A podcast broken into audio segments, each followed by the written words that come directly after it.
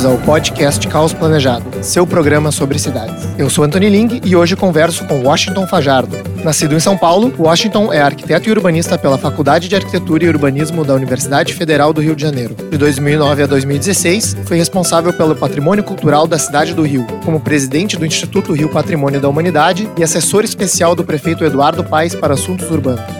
Criou o Centro Carioca de Design e instrumentos financeiros de apoio à reabilitação de prédios históricos. Participou das candidaturas a Patrimônio Mundial pela Unesco, da Paisagem Cultural do Rio, reconhecida em 2012, e do Cais Valongo, em 2017. Dentre outros projetos, concebeu as arquiteturas da Arena Carioca da Pavuna e da reabilitação do Centro Cultural Imperator, no Meia. É Loeb Fellow 2019 da Harvard Graduate School of Design e pesquisador visitante do David Rockefeller Center for Latin American Studies da mesma universidade. Seja bem-vindo, Washington, e obrigado por participar da 14ª edição do nosso podcast. Nada, sou eu que agradeço. Acompanho aí o Caos Planejado, o trabalho que você tem feito já há bastante tempo e está de parabéns. É super importante esse esforço de, de tornar conhecimento sobre urbanismo, planejamento urbano, gestão urbana um pouco mais acessível, né, Antônio? Isso é, é tratado de uma maneira muito erudita no Brasil e é assunto de doutor, e por isso que as cidades brasileiras são o que são. Ah, não, muito, muito obrigado, né? E é, é justamente esse nosso objetivo, né? Tentar pegar esse conhecimento que tem e tentar tornar ele mais acessível, né? Numa linguagem, inclusive, mais acessível para o público geral. E uma ideia também, inúmeras vezes já vi você escrevendo sobre isso, eu penso muito parecido, sobre essa ideia de, de, produzir cidades maravilhosas no plano, né? E a gente não tem nenhuma ideia para resolver a cidade que está aí fora acontecendo. Né? Acho que isso também é muito importante. E isso é também é consequência dessa de uma sociedade muito desigual, né? Então é muito confortável ser doutor e saber fazer planejamento, mas você não sabe resolver a cidade que está funcionando lá fora. Não, perfeito. Eu, eu comentei esses dias, né, que se comemora muitas vezes em urbanismo mais o plano em si do que o resultado na cidade, né? É, eu vi, te deu uma polêmica até, né? é. Porque é isso, porque a gente faz uma comemoração, ah, tem um plano diretor feito agora, e pô, e a, e a cidade não funciona, né? Isso, é, ao mesmo tempo que é um instrumento importante, mas é um instrumento que virou um instrumento acadêmico, né?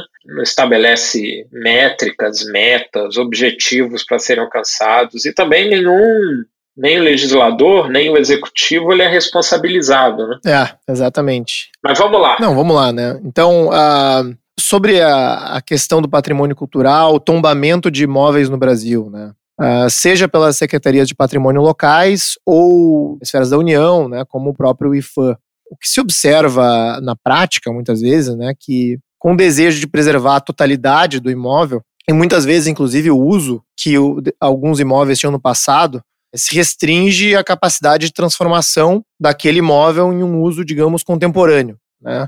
Acho que tem vários exemplos, né? Eu vou citar um aqui, que é o Largo do Boticário, no Rio de Janeiro, né? que ele era um imóvel que já vinha sendo reformado ao longo das décadas, né? vinha sendo preservado, e como uma residência unifamiliar, aí justamente após o seu tombamento, que uh, gerou o seu abandono e acabaram desapropriando o imóvel. E durante o processo de desapropriação se percebeu que o zoneamento continuava como uso residencial unifamiliar.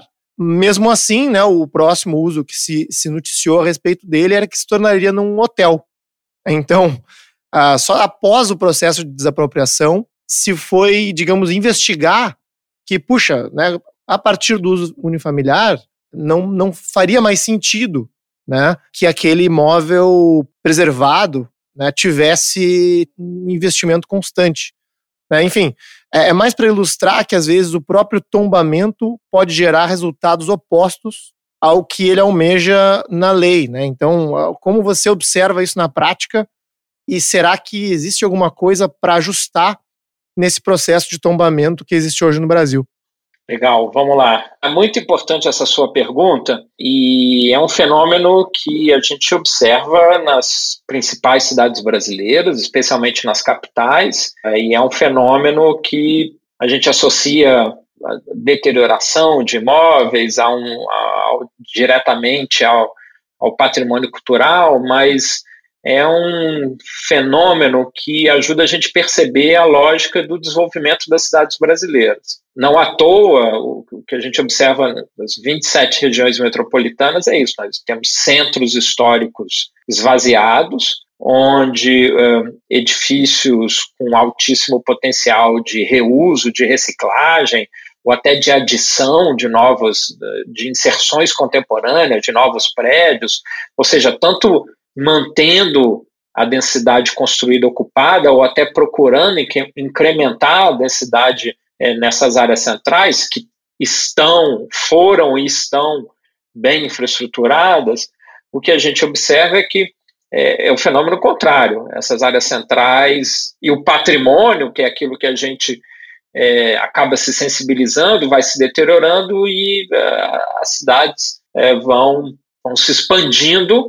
E esse é o primeiro ponto que o patrimônio ajuda um pouco a denunciar. Como fazemos muito mal a gestão da terra urbana na, na, nas cidades e a lógica continuada da expansão urbana, produzindo um efeito de, consequentemente, interesse do mercado em, em novas oportunidades, em nova produção e retorno, em detrimento das áreas que já existiam. Aí se confundem um pouco alguns sinais. O patrimônio cultural, ele, o tombamento é o ato limite. Preservar um imóvel não necessariamente significa que ele deva ser tombado. Obviamente, o, o ato de tombamento vai revestir aquela propriedade privada de interesse público. Uh, e a partir daí começam as confusões, porque então você tem uma propriedade, como eu disse, privada, tem lá um proprietário, né? O nosso arcabouço uh, legal, a Constituição define a ideia de que a função, função social da propriedade. Nós temos entendimento jurídico de que o Estado pode reconhecer um valor cultural é, nessa propriedade, a partir desse momento ela passa a ser de interesse público. E aí tem um ponto importante que é a dimensão afetiva que está contida no patrimônio cultural. Nós nos afeiçoamos a esses edifícios. Eu acho que é uma relação é, muito positiva e que muitas vezes a partir da intervenção do patrimônio acaba criando aquela preocupação com o imóvel que está então se degradando e a gente raramente consegue ter clareza estabelecer boas políticas para que esse imóvel possa ser recuperado. Então, o primeiro ponto é, que a gente precisa comentar é sobre a função econômica do edifício. Né? Eu acho que isso é pouco falado e os órgãos de patrimônio cultural têm muita dificuldade de entrar nesse assunto, porque o assunto da proteção dos bens culturais, a dimensão afetiva, a dimensão subjetiva, é uma área é, bastante confortável para você ficar dentro, porque ela fala de uma subjetividade que é heróica ou romântica e que contagia as pessoas e que contagia positivamente até a sociedade.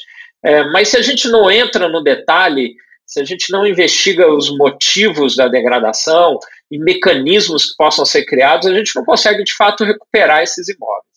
Então, o primeiro ponto é que o ato do tombamento ele ignora em absoluto a sustentabilidade daquela proteção. Ou seja, ele é um ato do Estado que reconhece uma dimensão cultural, mas ele não faz nenhuma menção a políticas ou mecanismos econômicos ou de apoio financeiro que devam ser feitos para que aquele edifício possa se manter digno.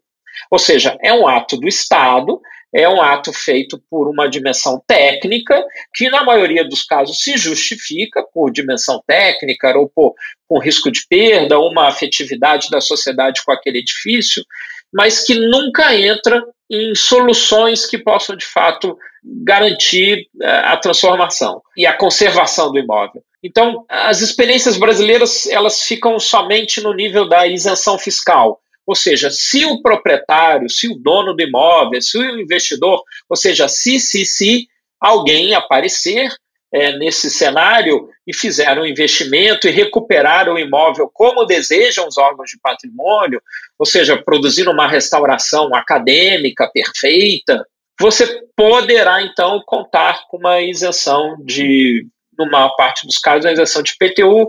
E no caso, por exemplo, do Rio de Janeiro, que eu conheço mais, você, as empresas envolvidas no processo também podem obter a isenção do, do ISS, o Imposto sobre Serviço.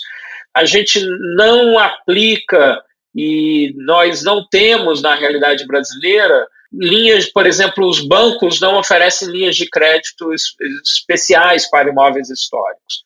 É, nós, o, BNDES, que é o grande apoiador de restauração do Brasil, ele coloca milhões em igrejas católicas, barrocas, mas não existe um centavo para arquitetura civil. Então a gente recupera uma obra de arte, uma igreja barroca, de uma maneira com muita qualidade técnica, mas se você é o dono do restaurante do lado dessa igreja barroca, num centro histórico que atrai visitantes no Brasil, não existe nenhuma política para ajudar você que é dono de um imóvel histórico do lado da igreja barroca.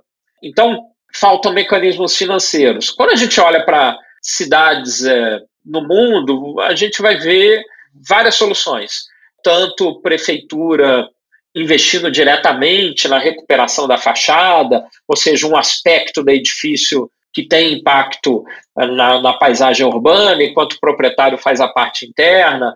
Eh, você tem linhas de crédito, Lisboa, por exemplo, se você não tem condições de fazer, a prefeitura é, paga e você paga de volta à prefeitura em prestações no, no IPTU.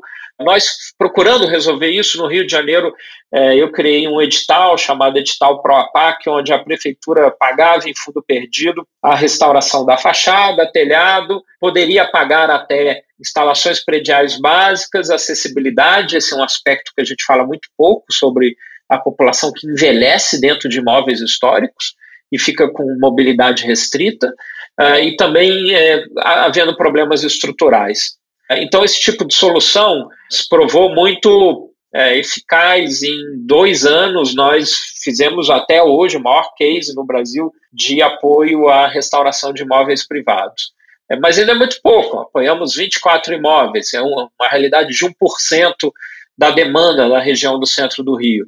A gente ganhou um prêmio Rodrigo Melo Franco em 2014 com essa iniciativa, mas isso mostra claramente, e até hoje é o único experimento desse tipo no Brasil.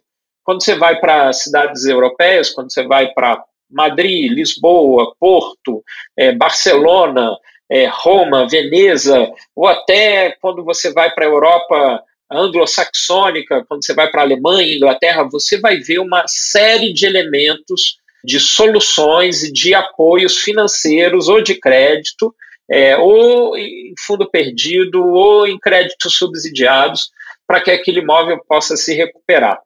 Então, essa é uma primeira dimensão, a econômica. Se você não tem isso, o cenário não muda. Aí vem outras dimensões que são é um pouco difícil de falar num cenário nacional, mas usando o exemplo do Largo do Boticário, que você disse muito bem.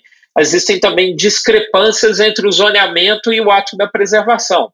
Então, no caso do bairro do Cosme Velho, que era um bairro aristocrático, com propriedades unifamiliares de mais de mil metros quadrados, tombadas, preservadas, isso não é, não é compatível com a realidade da cidade e da sociedade de hoje. Entretanto, esse, zoneamento se mantém e o tombamento ele não cria uma condição especial para a recuperação. Então, o resumo é esse. O ato do tombamento ele é um ato limite de manifestação do Estado em cima da propriedade privada com o objetivo da preservação. Mas como ele e como os órgãos de patrimônio cultural e como os técnicos de patrimônio cultural, ou seja, como o setor do patrimônio cultural pouco trata sobre a dimensão econômica, ou seja, como eu vou financiar, como é que eu vou apoiar, vai ter alguma linha de crédito, tem algum mecanismo de subsídio? Como isso não existe, na verdade a gente joga o custo da recuperação em cima do proprietário, em cima do dono do imóvel, e essa é uma relação muito injusta, porque veja, o Estado já manifestou seu direito em cima da propriedade privada, ou seja, já retirou daquele dono do imóvel a liberdade que ele tinha. Ele não pode mais demolir, ele não pode mais fazer uma série de soluções. Entretanto, o Estado não oferece a esse proprietário nenhuma ajuda, ou seja, e ainda cobra do proprietário que faça algo, multa, penaliza com a desapropriação. Então, é uma situação, do ponto de vista de você ser um proprietário ou viver ou ter uma empresa num imóvel que tenha sido protegido pelo Estado brasileiro, seja pelo IFAM, seja pelo órgão estadual, seja pelo órgão municipal, é uma vida muito difícil. E me parece que os profissionais do campo do patrimônio cultural têm uma relação um pouco injusta com, com a sociedade nesse sentido. Entendem que ah, é um grande bônus, é um, é um grande mérito, é uma honra você ter esse reconhecimento. Até é, de fato é uma, um reconhecimento importante, mas se a gente não cria um ciclo da conservação de fato, se a gente não nós, nós não podemos fazer com que o, aquele proprietário ou que a sociedade possa entender que aquele edifício, qual é a sua história, o que ele tem para contar, ou seja, que ele possa se apresentar de uma maneira digna à sociedade ou edifício, é muito difícil defender o patrimônio cultural junto à sociedade, porque é uma relação muito injusta. Então, acho que esse é um, é um grande vazio, e é um vazio que eu percebo que ele é incômodo, porque discutir uh, soluções de financiamento, entrar na economia da preservação, significa também ter uma análise crítica e de autocrítica sobre alguns atos de preservação. E essa autocrítica incomoda muito. Uh, nesse emaranhado, né, ou, nessa, nesse desafio da preservação, tem também essa uma questão que, que eu acabo observando de poderia dizer uma falta de comunicação entre os próprios órgãos municipais, né? Eu, eu acompanhei alguns proprietários alguns arquitetos na tentativa de reformar imóveis históricos.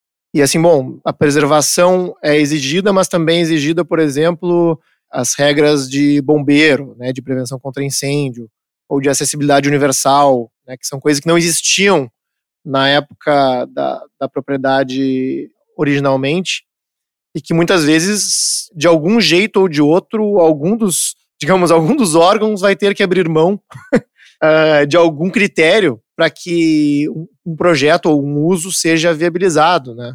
Como você vê essa compatibilização no âmbito municipal? O que acontece? Os municípios eles acabam se eles têm como referência a legislação federal, o Decreto-Lei 25, de 1936 que criou o IFAM e que é a grande normativa para os atos de tombamento. O ato de tombamento ele parte do pressuposto de que aquele imóvel possui uma, uma originalidade, uma singularidade estética, ou seja, uma obra de arte, por isso deva ser tombado. No caso do Rio de Janeiro, na década de 80, quando se estabeleceu o patrimônio cultural em nível municipal, eh, houve uma inteligência de produzir um outro entendimento ou seja, o tombamento seria o grau mais contundente de preservação, aspecto externo, volumetria, a materialidade, os ornamentos, os aspectos internos, ou seja, a integralidade do edifício ficaria protegida pelo ato do tombamento. No Rio se criou uma, uma gradação um pouco mais leve, mais branda, que a gente chama de os imóveis preservados eu não, não tenho condições de falar sobre toda a realidade do país, mas acho que esse é um ponto importante de se observar. São Paulo, que eu conheço um pouco mais, eu observo que tem alguns erros de. Def... Erro não é bem a palavra correta, mas é, aplicar o instrumento do atombamento, por exemplo, para um bairro inteiro. Isso significa que todos aqueles, aquelas, aquelas casas, por exemplo, num bairro do Jardim Europa, vou dar um exemplo, eu nem sei se é o caso, ficariam tombados. Ou seja, é um erro de diagnóstico e um erro de é, instrumento de preservação. Porque se você quer preservar algo que tem um valor de paisagem urbana, por consequência, você quer preservar algo que te interessa como conjunto. A parte contribui ao conjunto. O conjunto é que é o valor principal, não é a unidade. Então é muito importante que a unidade ela não seja tratada como tombada, porque se você faz isso, pela lei, você tem obrigações de como é, analisar no licenciamento. Significa que o tombamento tem que passar pelo Conselho de Patrimônio. O Conselho de Patrimônio ele não está disponível todo dia. O Conselho de Patrimônio participa a sociedade civil. Então se reúne semana sim, semana não. Não é o caso, usando aqui uma métrica que é muito comum no Rio de Janeiro e São Paulo. Isso significa que um licenciamento, aí a gente vai entrar nos detalhes da burocracia, tá, Antônio? Eu vou ser um pouco chato nesse momento. Ou seja, o licenciamento, ou seja, aquele papel com a documentação, é, ele, ele vai aguardar então 15 dias para ser analisado. Ele vai entrar numa reunião, essa reunião tem um volume de licenciamento, às vezes aquilo não, não, não é visto naquela reunião. Aí tem que esperar mais 15 dias, ou seja, estamos falando de 30 dias. Isso vai aumentando esse volume e vai aumentando a leitura da população corretamente de que as coisas demoram muito. Então, acho que é muito importante fazer essa distinção. Então, o tombamento, ele é o instrumento com previsão legal, mas isso não significa que o seu município não possa criar um, um grau de proteção que seja um pouco mais brando. E no caso do, do, Rio de Janeiro, os imóveis preservados, por exemplo, eles não precisam, o licenciamento não precisa ir a conselho. Isso então te dá uma celeridade, porque significa que um técnico do patrimônio cultural, ele analisa aquilo no seu dia a dia, isso dá mais celeridade. Então, esse é um ponto Estou dando bem um detalhe de, de como funciona é, para a gente aí é, entender. Porque esses tempos, se um edifício novo já demora, você imagina você analisar então um licenciamento num edifício é, já existente, onde você vai buscar, onde você vai fazer uma análise que não é quantitativa. Um edifício novo, ele é licenciado por pela sua métrica, ou seja, os seus parâmetros de ocupação, taxa de ocupação, é, índice de aproveitamento de terreno, é uma análise quantitativa. O patrimônio cultural ele faz uma análise qualitativa, ou seja, o edifício novo, o, o anexo novo tem qualidade, é, ele é harmônico, e essa é, um, é, uma área que é muito difícil ter análise, por isso que você é resolvido num conselho, né? Porque então naquele debate você acaba chegando numa decisão. Então, essas peculiaridades da, do, do, da burocracia do patrimônio precisam ser vistas. O que acaba acontecendo muito nesses casos, Anthony, é de você pegar, então, um edifício que ele tem um valor de conjunto, ou seja, ele é uma unidade no todo, ele é uma parte naquela, naquela paisagem urbana, e tratar ele como se monumento fosse.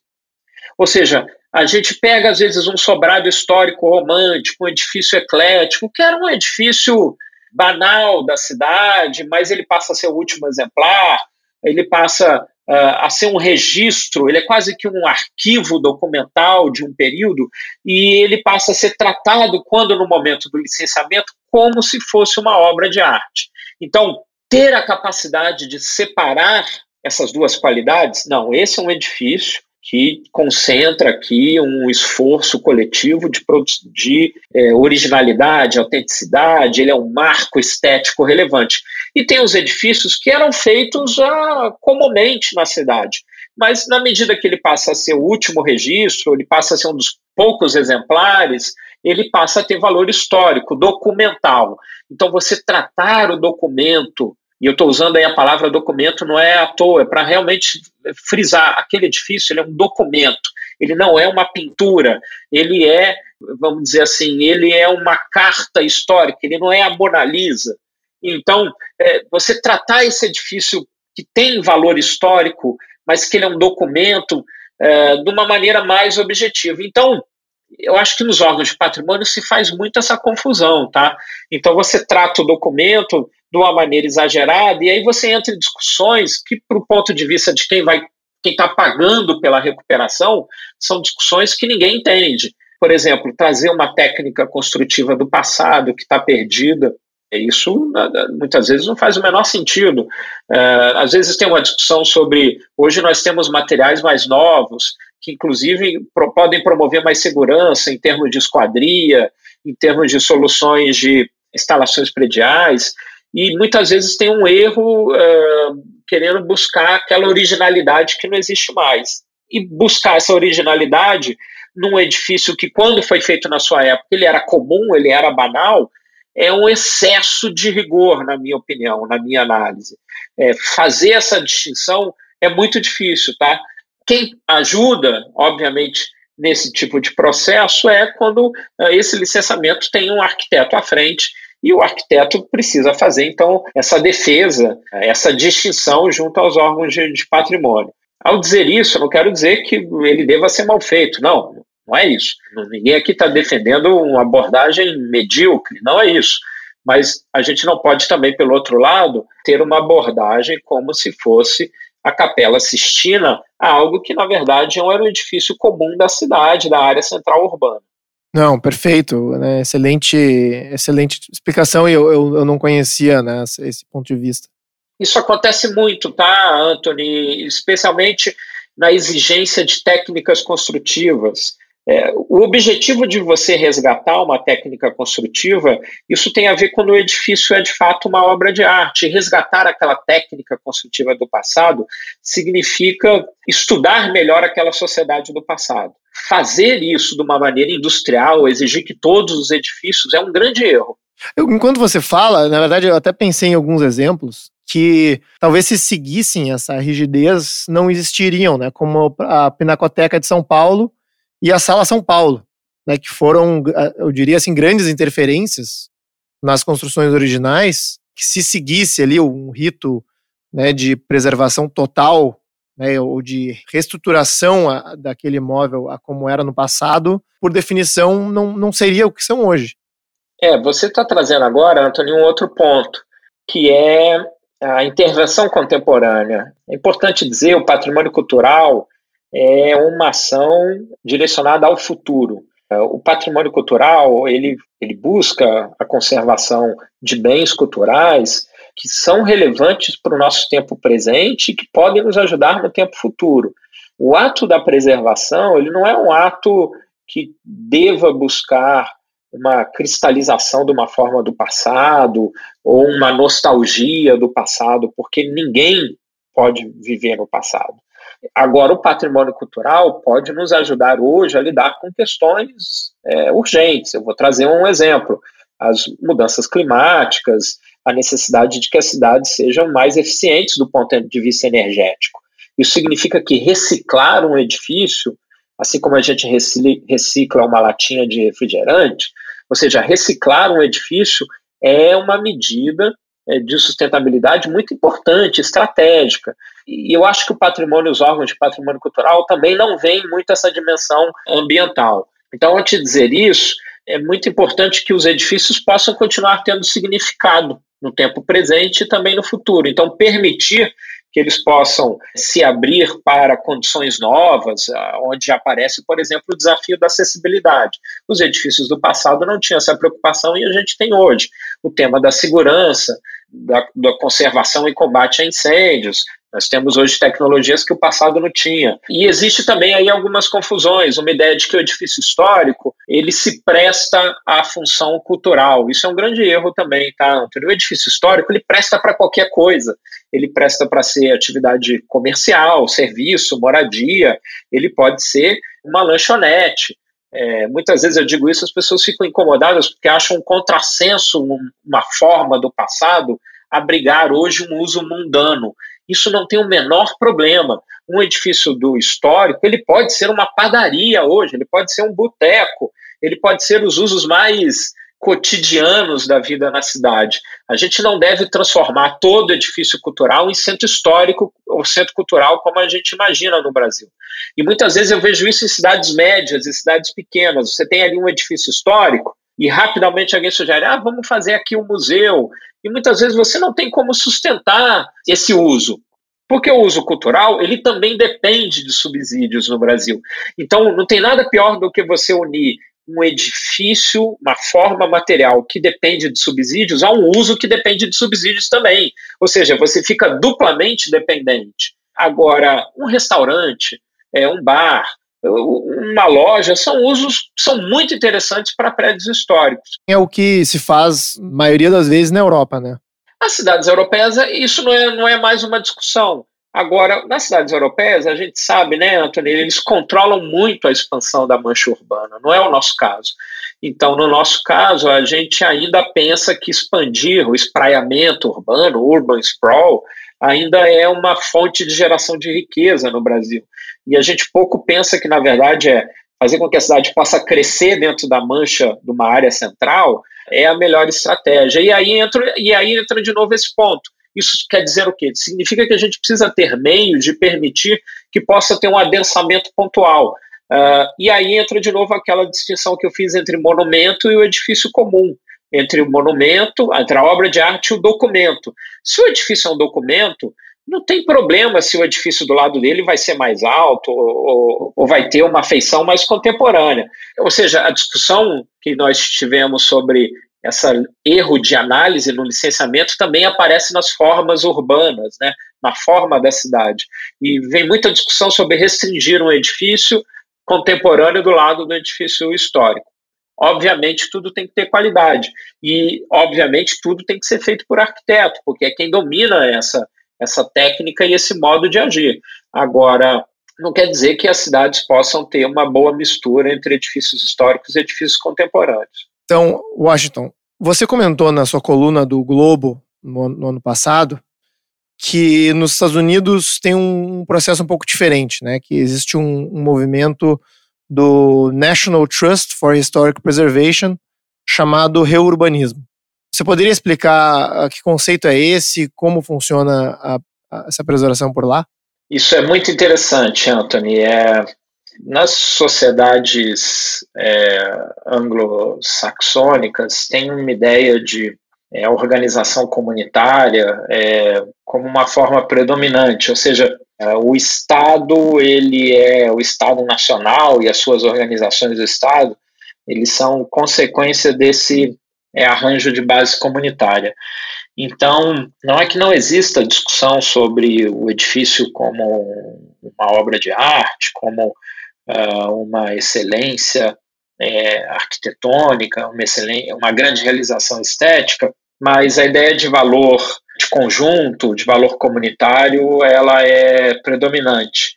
Isso significa que é, eles é, há uma preocupação é, intensa com é, o reuso e a reciclagem é, de prédios históricos. E aí é, a gente precisa contextualizar como, como, aparece essa política do real urbanism.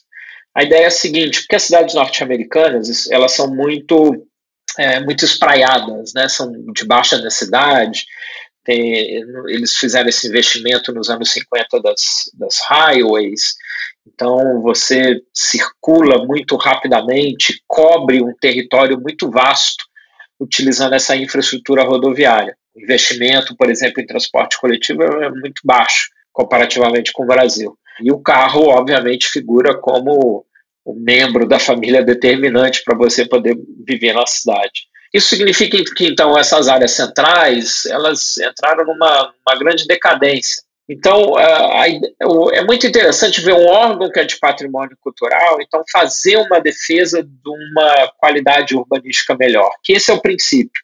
Não se trata, então, de restaurar prédios, mas sim de fazer um movimento de reocupação dessas áreas históricas centrais.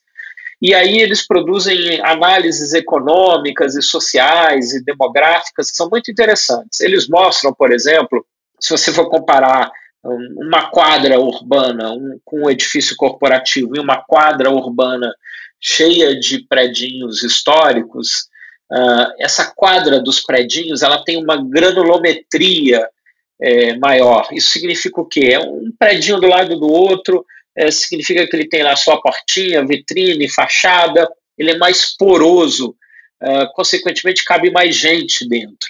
Então, essa quadra de prédios históricos, ela, ela emprega mais pessoas do que a quadra com edifício corporativo. Porque, é, apesar da gente olhar e ver um grande edifício, quando a gente olha para essa quadra que tem um monte de predinhos, uh, significa um monte de entranhas, né? Então, tem mais gente ali dentro, é mais acessível, e inclusive tem impactos sociais interessantes, como por exemplo, eles é, uma quadra histórica emprega mais mulheres do que um edifício corporativo.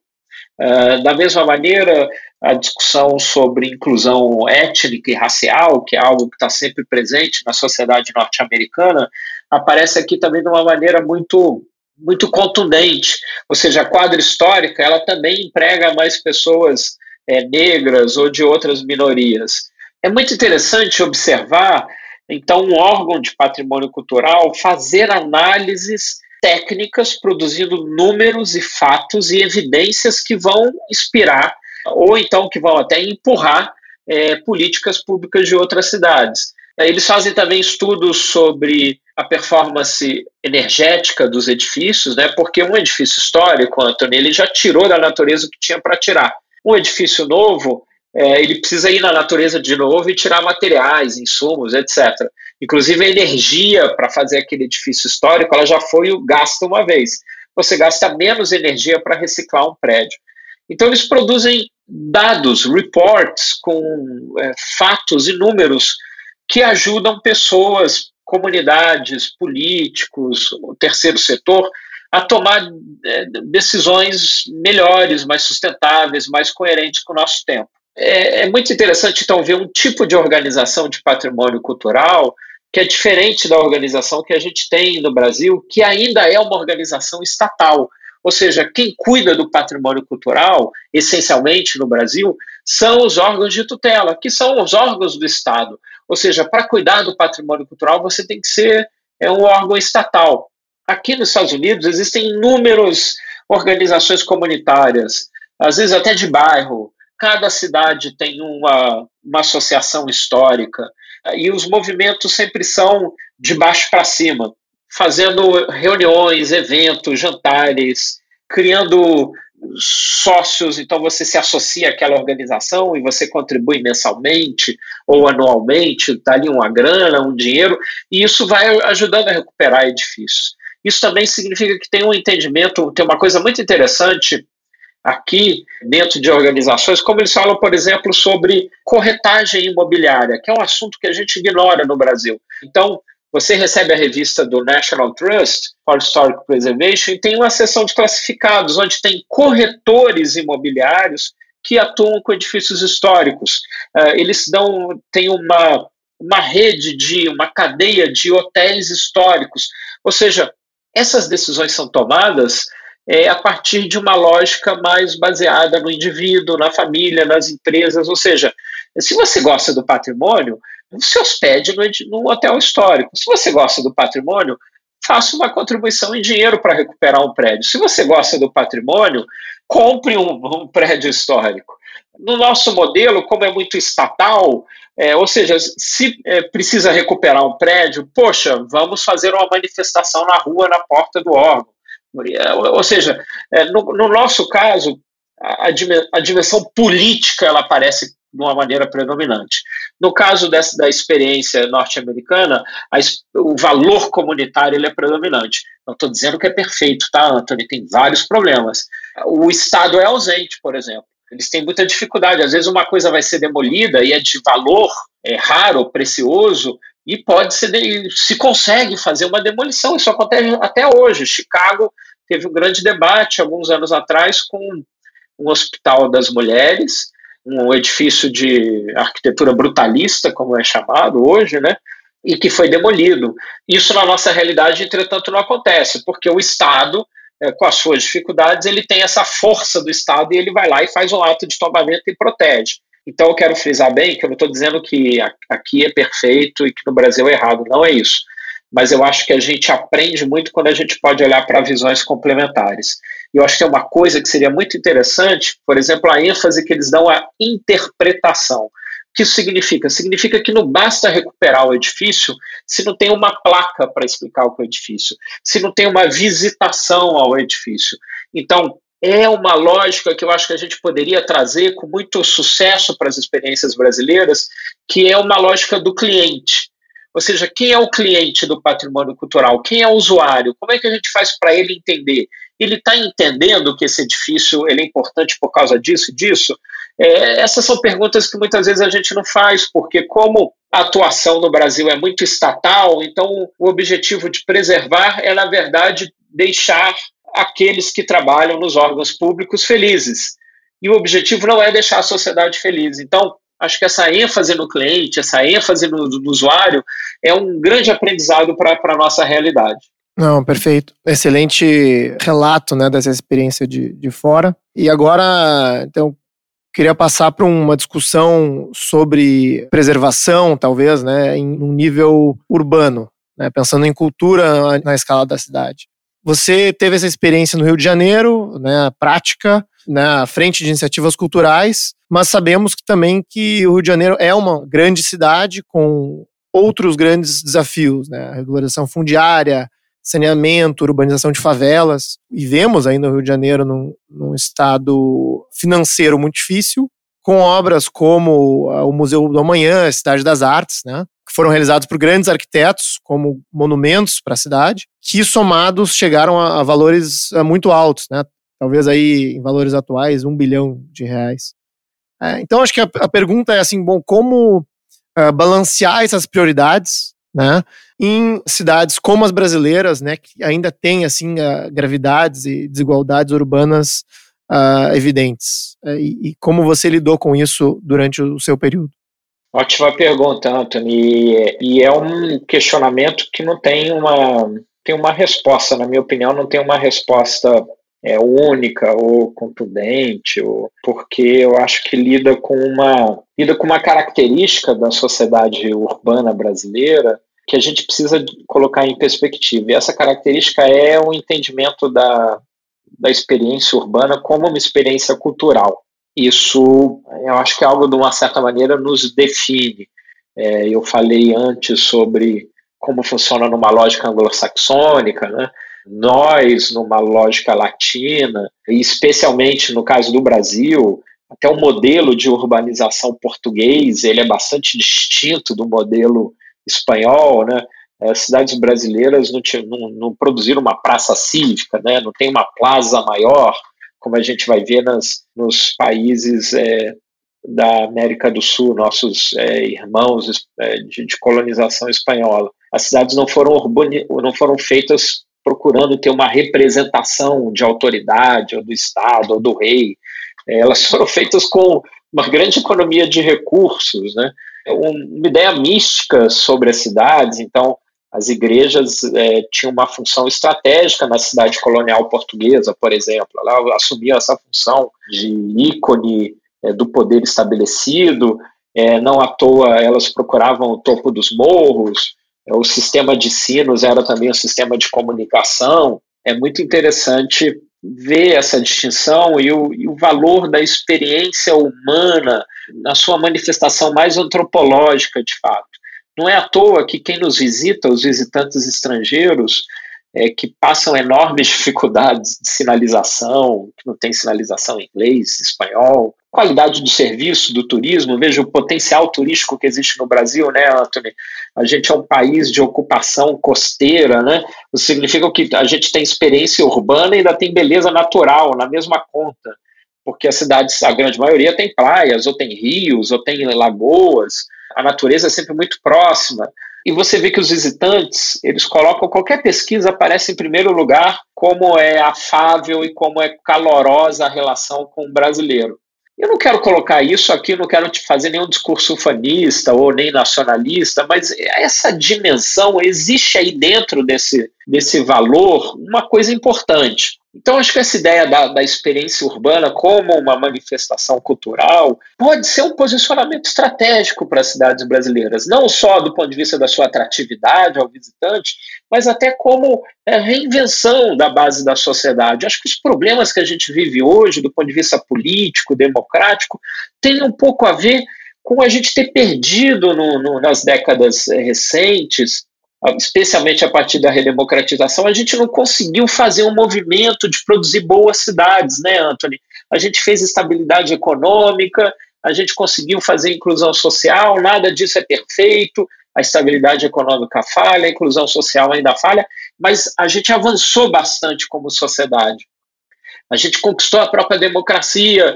É, a gente está num momento meio confuso hoje, mas a gente avançou bastante a partir do, do final da ditadura até hoje. Agora, a experiência urbana não está avançando na mesma velocidade que as outras experiências. E a gente, e a sociedade brasileira, porque ela tem interesse no outro, ela gosta de se comunicar. A gente vê o Brasil bomba no WhatsApp, o Brasil bomba no Facebook, no mundo. É, a gente se comunica, a gente tem um, a gente um brasileiro é curioso pelo outro. Então esse modo é, de como o brasileiro usa a cidade, a gente usa o espaço público de uma maneira confortável, a gente rapidamente se entrosa, faz festa, tem uma alegria.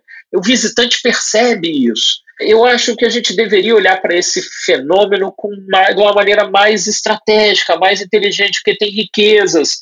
aí dentro, a gente pode criar uma singularidade em termos de alcance planetário. Olha, a gente tem aqui uma, uma civilização diferente. Esse é um, é um longo início de resposta para te dizer que o valor cultural e o investimento na cultura, a gente não deva subjugar ele ao saneamento que a gente precisa fazer e é urgente. A gente precisa arrumar 500 bilhões de reais para universalizar o saneamento no Brasil. Esse é um grande desafio, Antônio, você sabe disso.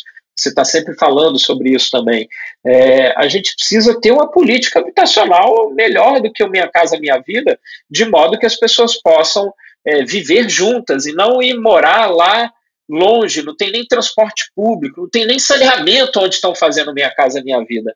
A gente precisa continuar investindo em educação cada vez mais e mais, a gente precisa investir em saúde. Então, o que eu estou dizendo, Antônio, é que investir na cultura e nos espaços culturais não é um investimento menor.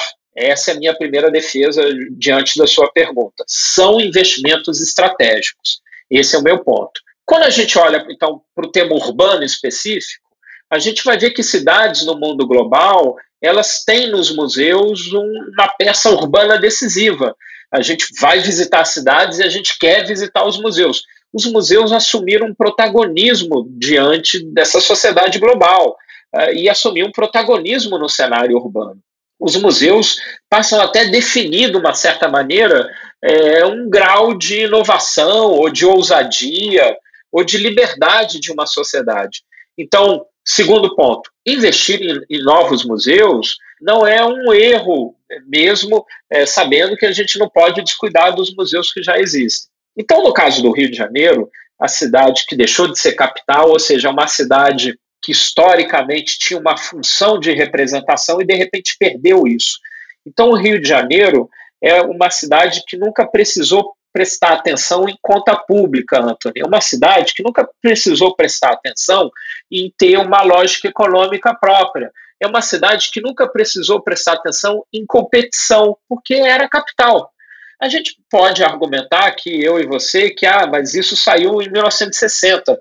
Mas isso em tempo de cidade foi ontem, né? É, em tempo de vida faz já bastante tempo, mas em tempo de cidade isso foi, foi ontem. É, a própria Brasília ainda é uma cidade que ainda é incompleta, ainda não é uma cidade plena. Ainda é um experimento que até julgo problemático, equivocado, mas é, ainda é uma cidade a ser constituída. O caso do Rio de Janeiro, então, veja, uma cidade desde o século XVIII, desde 1763, com essa incumbência de representar o país e de repente deixou de ser, e a cidade ficou um pouco perdida durante muito tempo. A década de 80 foi fatal para o Rio de Janeiro. O Rio de Janeiro perdeu 80% dos empregos é, no setor industrial na década de 80. Isso é um estudo do finado André Urani, no livro Trilhas para o Rio. Ou seja, a deseconomia do Rio de Janeiro foi muito contundente. E é uma sociedade que nunca precisou se pautar em lógicas de mercado, porque era a cidade que abrigava o Estado, tinha o orçamento federal à sua disposição. O Rio de Janeiro sempre foi laboratório de experiências urbanísticas. Então, não é à toa que lá no início da década de 90, então em 1993, é feito um plano estratégico e ele define essa posição, esse posicionamento global da cidade. Ou seja, o Rio de Janeiro tem que usar esses seus atributos de ex-capital, mas ainda de capital cultural do Brasil, para buscar sediar grandes eventos com isso trazer visitantes e, e, renda, receita, e com isso também promover investimentos. Então a Olimpíada ela foi planejada lá em 1993. E nesse contexto já havia ali a decisão de ter é, grandes equipamentos culturais e, a, e, dessa maneira foi feito então a Cidade das Artes, né, um projeto do arquiteto francês Christian de Portes-Ampac, e no período olímpico é, foram feitos dois grandes investimentos utilizando parceria público-privada, etc. Mas houve ali uma dedicação da gestão pública em produzir dois novos equipamentos públicos de cultura. Um é o Museu de Arte do Rio e o outro é o Museu da Manhã. E no caso do Museu da Manhã, com o projeto do arquiteto espanhol Santiago Calatrava, a ideia é de ser um museu que se insere numa rede internacional de grandes museus. O Museu da Manhã, ele é muito bem sucedido, Anthony. Ele, em pouco tempo, ele é um dos museus mais visitados da América Latina. Tem um percentual alto dos visitantes, que são mais de milhões de visitantes, infelizmente eu não tenho esse número aqui de cabeça para te dar, mas uma boa parte deles está visitando o museu pela primeira vez. E uma grande parte desses, desses visitantes vem de bairros que têm uma grande carência de espaços culturais. Então, ele funciona como um centro de gravidade de atração de pessoas. E é muito interessante que ele esteja na área central, é, porque ele também atrai pessoas para conhecer o centro histórico do Rio e atrai pessoas, então, para conhecer esse lugar de formação, de gênese da cidade. Então, é, acho que esses são fatores que eu te dei um plano maior, mas a gente entender que tem uma estratégia por detrás e teve uma lógica de ter uma certa ousadia no investimento. A defesa que eu faço junto a ti é que a gente não considere o investimento em cultura como menor em relação aos outros. Agora, sem sombra de dúvida, a gente não pode deixar de investir na urbanização de favelas, nas políticas habitacionais, a gente não pode deixar de investir nisso. Em alguns momentos, cidades precisam tomar decisões que são complexas, e esse tipo de investimento é uma lógica empreendedora. Ou seja, vou fazer um investimento que é ousado, mas esse investimento vai trazer benefícios porque ele vai trazer receitas e ele vai trazer é, uma perspectiva e uma imagem nova para a cidade. É claro que nenhuma cidade está protegida da má gestão. Então, quando você tem uma cidade sendo mal gerida, esses ativos positivos, eles não são, primeiro que eles não são bem aproveitados e segundo que eles começam a ser depreciados. E essa é uma grande arapuca brasileira. É, a gente tem movimentos de, de ousadia e de retrocesso de uma maneira muito continuada. O desafio é a gente começar a ter uma certa ousadia sustentável, ou seja, como é que a gente possa fazer investimentos que sejam significativos, é, mas que também eles venham produzir é, um impacto social e serem mais perenes no longo prazo. O desafio, Antônio, é de fato longo prazo. Em curto tempo, o Museu da Manhã ele se mostra bem sucedido. É, eu acho que isso tem sido um alicerce para ele no longo prazo. Da mesma maneira, o Museu de Arte do Rio também é um equipamento cultural muito bem sucedido e que traz uma dimensão. Se o Museu da Manhã é dedicado ao meio ambiente, o Museu de Arte do Rio é um museu dedicado à paisagem da cidade como, como valor estético. E é um museu dedicado às artes e faz uma contribuição crítica para a sociedade. Eu acho que são, é, é, são atributos que a gente precisa para avançar. Eu concordo contigo que a gente precisa encontrar modos mais eficazes e mais sustentáveis de fazer isso com qualidade no longo prazo. Não, legal. Eu acho não, vou fazer um comentário, inclusive, pensando no que você estava falando, que assim o, o, Rio de Janeiro, nessa posição né, de, de ser uma representação, ser um polo cultural e de turismo, e, e fazer esses investimentos, ele também, digamos, como você tinha falado antes, né, é, é uma coisa boa para a cidade, mas ao mesmo tempo ele cada vez mais posiciona o Rio dessa forma, né? E, e pensando economicamente, ele de certa forma afunila, desdiversifica né, a base econômica da cidade com esse, como é que eu posso dizer, almejando ser esse símbolo, né? É, então é, é uma posição complicada mesmo para a cidade, né? Que hoje tenta se reerguer economicamente. Eu concordo com, com você. O, o, essa, o Rio de Janeiro é uma, é, acho que é a grande capital brasileira que mais tem se valido da utilização de planos estratégicos, como você sabe, né? Então, isso começou lá na primeira administração César Maia, na década de 90, depois continuou na administração uh, Luiz Paulo Conde a utilização desse tipo de visão estratégica de cidade foi um componente importante. Mas eu concordo contigo que a dimensão econômica ela precisa ser tratada como uma máxima prioridade, até porque existe um desafio geográfico na macro-região do Rio de Janeiro, né? que a gente não, não, não pode ignorar. A cidade do Rio de Janeiro ela está circundada por municípios da Baixada Fluminense, onde você concentra um grande contingente humano socialmente vulnerável. Isso é muito diferente do contexto metropolitano, por exemplo, de São Paulo, que você vai ter na região metropolitana um parque fabril, industrial, de serviços. O Rio também tem. É, o Rio é segunda, o segundo PIB de cidade do Brasil. mas é muito uh, per capita isso é, ainda é muito pouco. Esse é um fenômeno que a gente vai ver em outras cidades. A gente vai ver isso em Salvador, a gente vai ver isso em Recife, em Belém. Nós temos uma mancha urbana enorme, com contingente humano enorme, mas a gente não tem uma economia que sustente aquela mancha. Aí, de fato, as cidades precisam se posicionar economicamente. É, São Paulo é um hub logístico de uma, de uma região geoeconômica que é muito maior do que o estado de São Paulo, né, Anthony?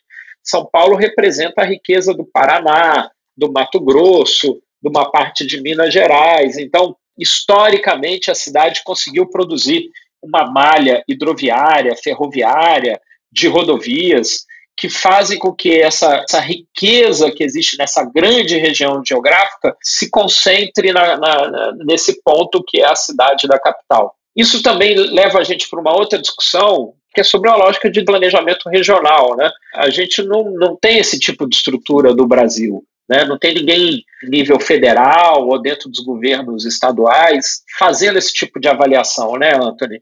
Então, você veja, por exemplo, na Segunda Guerra Mundial, os Estados Unidos escolheram ali é, Natal, Rio Grande do Norte, para ser a base ali norte-americana, porque aquela posição, aquela região do Brasil, ela está muito próxima da África, da Europa. Por que, que a gente não tem nessa região um grande polo de logística aeroviária? Né? É, por que, que o polo aeroviário brasileiro está em São Paulo? Então, é, algumas decisões de, de, de planejamento macro, é, a gente observa que tem um, tem um certo buraco aí de inteligência no Brasil ainda. Né? A gente fez esse movimento de Brasília, Brasília representa um pouco isso, ela tem muito, para mim, tem muito mais valor como decisão de logística do que de representação urbanística, mas são pontos que a gente precisa ainda é, avançar. Eu, eu não te contei antes, eu, eu morei em Porto Alegre um ano, quando eu tinha 17 anos, e, e tem aí um grande amigo que é o Sandro, Sandro Ampos. Não sei se ele vai ver, se ele está ouvindo o podcast, eu mando um abraço para o Sandro agora. Da mesma maneira, isso, né, Anthony? Potencial de Porto Alegre do ponto de vista de logística em relação ao Uruguai, em relação é, à Argentina. Então, existe um desafio aí que a gente precisa ter algumas, algum certo grau de lógica estatal, ou seja, uma lógica que venha, que seja federal, no sentido de a gente é, reorganizar algumas infraestruturas logísticas no Brasil. Esse acúmulo concentrado em São Paulo, é, ele é, é muito bom para quem está em São Paulo, mas também produz um monte de problemas lá em São Paulo, e isso também é, produz deseconomia em outros lugares, né? É, Washington, eu sei que já, já passou muito do tempo, é, então queria te agradecer e te deixar para fazer comentários finais de algum assunto que pode ter passado em branco.